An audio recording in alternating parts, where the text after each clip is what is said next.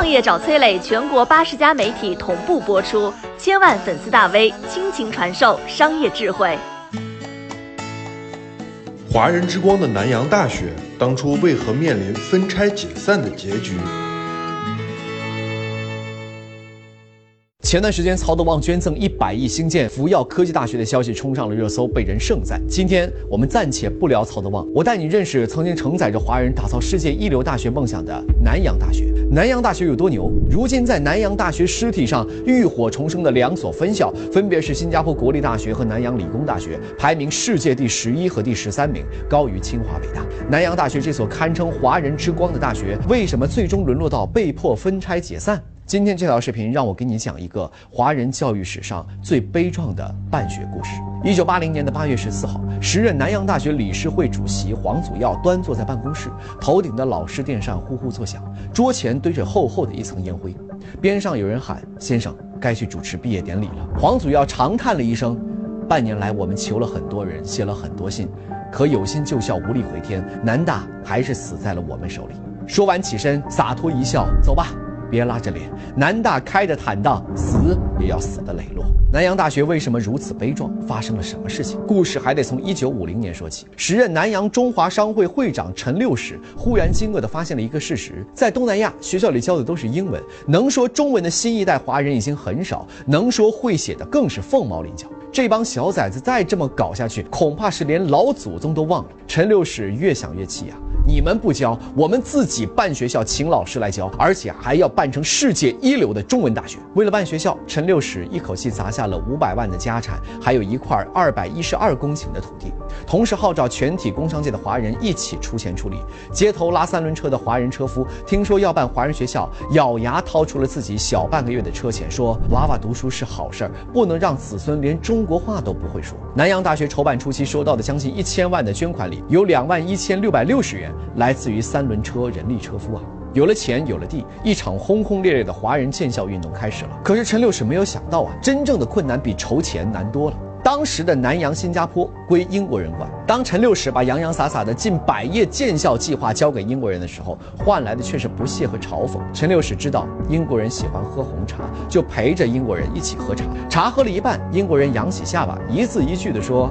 我不能理解为什么已经有英文学校，你们还要舍近求远去学中文。出了门，裹着围巾的陈六使浑身大汗，怒骂英国佬这是掘咱们的根呐！正路走不通，可学校不能不办。陈六史想到了一个绝招，在南洋大学的后面加了“公司”两个字，用公司注册的形式绕开了学校的审核制度。一九五六年的三月十五号，南洋大学举行了第一届的开学典礼，内设文理两院。同一天，陈六史请人专门撰写了南洋大学的校训：“自强不息，饮水思源。”其中的殷切不言而喻啊！但是不被新加坡官方承认的南洋大学始终处在一个很尴尬的处境，他们的学历不被承认。一九五九年，事情出了转机。这一年，新加坡独立，这让陈六史看到了希望。当时，陈六使出门必备南大的宣传册，里边写着南大的理想和存在的意义，逢人就会发上一张。在他的努力之下，新成立的新加坡立法会正式承认了南大的地位。那天夜里，南大校园欢腾一片啊，无数师生高兴的是彻夜难眠。可当南大的第一届毕业生兴冲冲的走出校门之后，却发现学校虽然获得了承认，但是他们的毕业证却依然。不能用来找工作，这和没承认不是没两样吗？感觉受到欺骗的陈六史再一次和官方展开了漫长的交涉，但是换来的却是官方的步步逼迫。当地为什么要逼迫一个学校？逼迫他们干嘛呢？原来新加坡想成为全球货运的中转站，在这样的大背景之下，坚持中文教育的南大就不受待见了。各种政策接踵而来，要求英语教学、开放多元招生等等。南洋大学只能不断妥协，但妥协最后换来的只能是更多的威胁。官方露出了最终的目的，让南洋大学和新加坡国立大学合并。这个事情一直拖到了一九八零年啊，创始校长陈六史已经去世了，接替他的南大主席黄祖耀在官方的会议上做了最后一次努力。他拍着桌子怒吼：“南大是全体华人，包括三轮车夫，一块钱一块钱凑出来的，你们说合并就合并吗？”官方却告诉他，大局为重。会议结束的当晚，黄祖耀一个人走在南大的校园里，最后在已经去世的陈六史先生的雕像前坐了很久很久。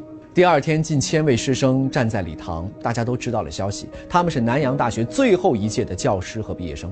黄祖耀温文尔雅地站在主席台上，没有长篇大论，也没有破口大骂，在简单的主持了仪式之后，全体师生最后齐读了一遍南大的校训：“自强不息，饮水思源。”典礼之后啊，南洋大学正式宣布与新加坡国立大学合并，而南大的理工学院则在南大原址上独立出来，成立了全新的南洋理工大学。南洋华人坚持了二十五年的中文教育和世界一流大学的梦想，最终没能挡住历史的车轮，轰然倒塌。可即使是这样，华人对于教育的热诚依然让世界震撼啊！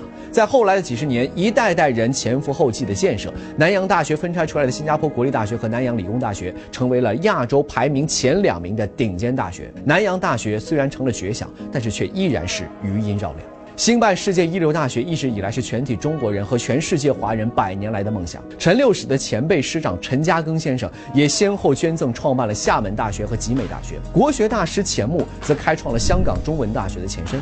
而中国的其他名校很多都有那一代励志一流教育的国人的身影。教育的发展终究还是要依托于经济和国家的综合实力啊！背靠我们现在的国力，如今国人的世界顶尖大学办学梦再也不会像南洋大学一样在异国他乡里命途多舛。无论是清华、北大、浙大、复旦、交大、武大这些老牌的公办大学，还是西湖大学、福耀科技大学这些新兴的企业家新办大学，未来都将成为中国高等教育的代表，屹立在世界大学的高度。你好，我是松南，是崔磊的合伙人。包括抖音、快手、百度、阿里、腾讯等等这些互联网公司，都曾经邀请过我们去分享创业方面的课程。我们把主讲的内容整理成了一套音频的课程，里面包含了如何创业、如何做副业、优质项目的剖析等等，相信对你会有所帮助。下拉手机屏幕，在节目简介里添加我的个人微信，这套课程今天免费送给你，快去领取吧。